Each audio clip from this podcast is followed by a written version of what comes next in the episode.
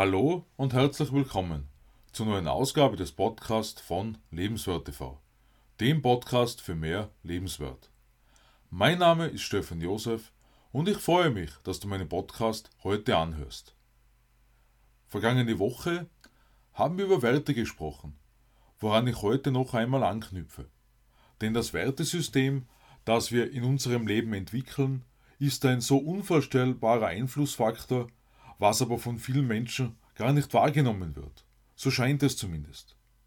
So wichtig Ausbildung und Wissen sein mögen, mit einem nicht förderlichen Wertesystem stehen wir uns schließlich vollkommen selbst im Weg.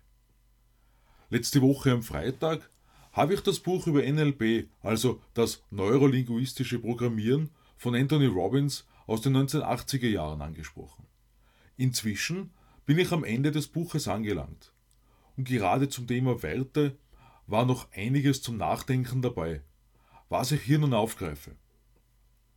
Was mich betrifft, ich habe auch immer gemeint, dass mich bestimmte Dinge in meinem Leben nicht berühren würden.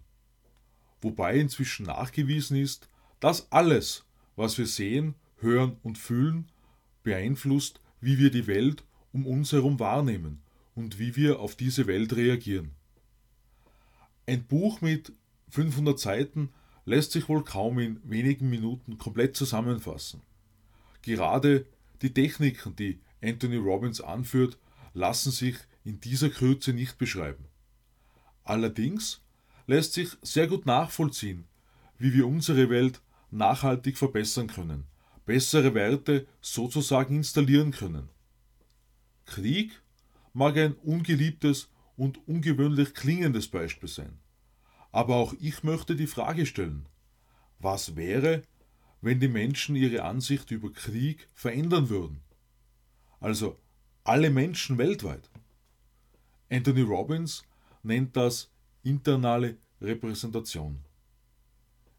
Wenn es um Gewalt geht, spricht er auch davon, wie viele Morde neun bis zwölfjährige durch das Fernsehen bereits gesehen haben.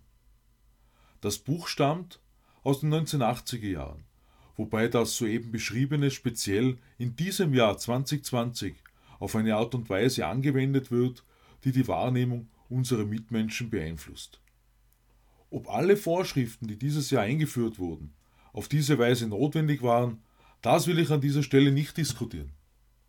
Wenn es aber darum geht, welche Gedanken mit Virus, Masken und Hygiene verbunden werden, haben bestimmte Methoden eine langfristige Auswirkung. Ohne Psychologe zu sein, sehe ich genau dadurch eine sehr negative Veränderung in Bezug auf die Wahrnehmung, wie Leben funktioniert.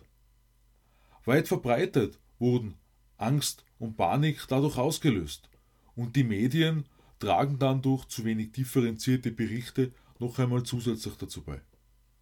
Wir stellen also fest, dass wir Werte in beide Richtungen verändern können.